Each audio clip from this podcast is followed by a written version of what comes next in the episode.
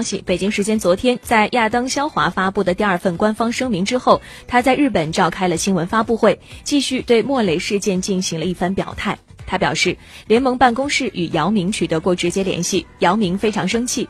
我只想说，NBA 支持的自由表达，包括莫雷、蔡崇信和姚明所有人的表达。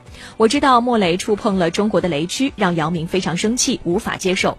而我理解为我们不同的价值观，但我希望双方能够多点容忍的心态，愿意聆听彼此，而不是颐指气使。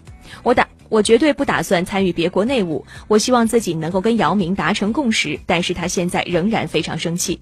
我认为外界对我们的误解是比较多的，所以我才发布第二份声明，强调了联盟的价值观。莫雷作为总经理和我们的雇员，他有权讲他想讲的话，哪怕这些话带来了非常严重的后果。